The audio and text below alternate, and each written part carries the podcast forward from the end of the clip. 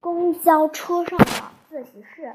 随着学习成绩逐渐提高，陶小乐又有了新的困扰，因为他学的越多，越觉得时间不够用。一天课前，他又挠起了头，学习需要时间，实践需要时间，他课外书也需要时间。怎样才能感觉时间越来越不够用呢？看到他愁眉苦脸的样子，王阳凑过来赶紧问。怎么啦，我的偶像？发生了什么事？哎，我觉得自己时间越来越不够用了。陶小乐苦恼地说：“那就是因为你太爱学习了。要是你像我一样，把多数时间花在玩上，就不会那么苦恼了。”王阳嬉皮笑脸地说。陶小乐忧闷地说：“郁闷的。”郁闷地说：“去去去，我就知道你出不了什么好主意。”王阳一听这话，不高兴了：“哎，你这人怎么和拆桥呢？你想想，背课文的时候是谁给你想出好办法？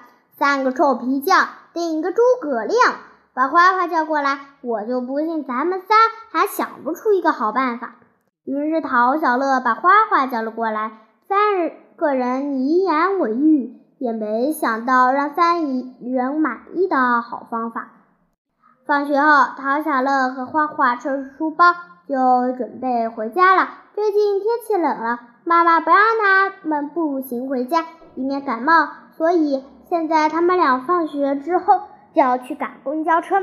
我说：“这公交车也太绕了，我感觉比咱俩步行回家还费劲呢。”陶小乐抱怨道。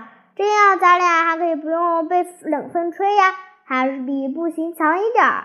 花花笑着说：“我要是市长，就把这条公交车的线路改一下，让它直达咱家楼下，这样我就能改节省好多时间了。”陶小乐说：“陶小乐，我看你最近学习是学的走火入魔了吧？”你都是市长了，还用得着去读小书吗？读小学吗？花花打趣道。两人打闹了一会儿，陶小乐无事可干，就看到了一个报纸，有看报纸的叔叔旁边，看着跟着他看起了报纸。不一会儿，叔叔看完一面，把报纸翻过来，陶小乐又跟着。看起了另一面，看着他脑子里突然有了一个好主意。花花，你看，这位叔叔能在车上看报纸，那咱们也可以在车上看书呀，这样就不能节省出一点时间了吗？花花摇摇头说：“我觉得这个主意不太好。公交车这么颠簸，要是我们想看书的话，会近视的。”他在那仔细一想，觉得花花说的有道理。不由得又垂头丧气起来。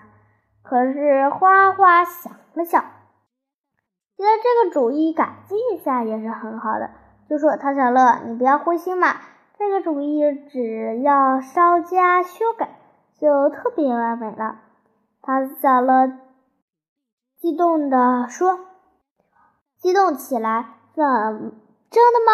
怎么改进？”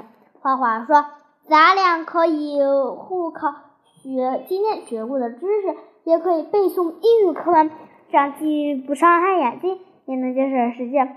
你觉得呢？他小乐听后高兴地跳了起来，他说：“太棒了，这个主意简直太好了！”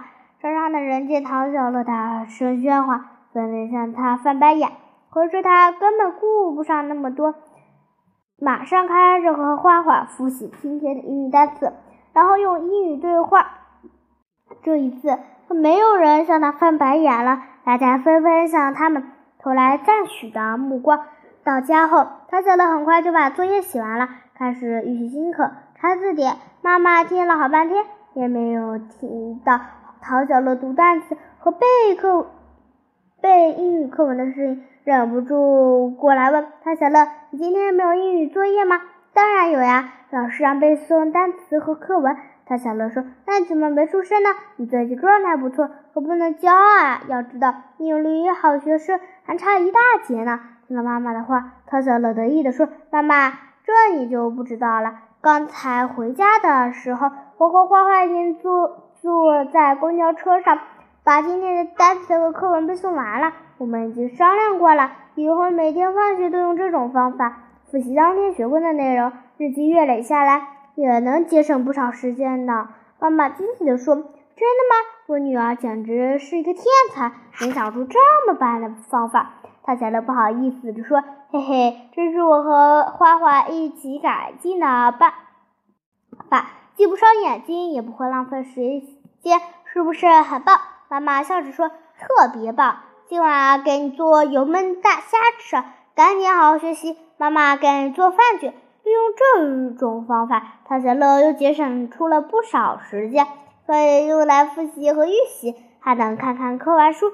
时间长了，这趟公交车上的乘客都知道他们俩是爱学习的好孩子，总是夸赞他们，有时还主动给他们让座。他们心里觉得暖暖的，学习的劲头更足了。陶小乐日记：以前学习成绩不好的时候，我每天分完也觉不觉得有什么。现在我爱上学习了，就总觉得时间。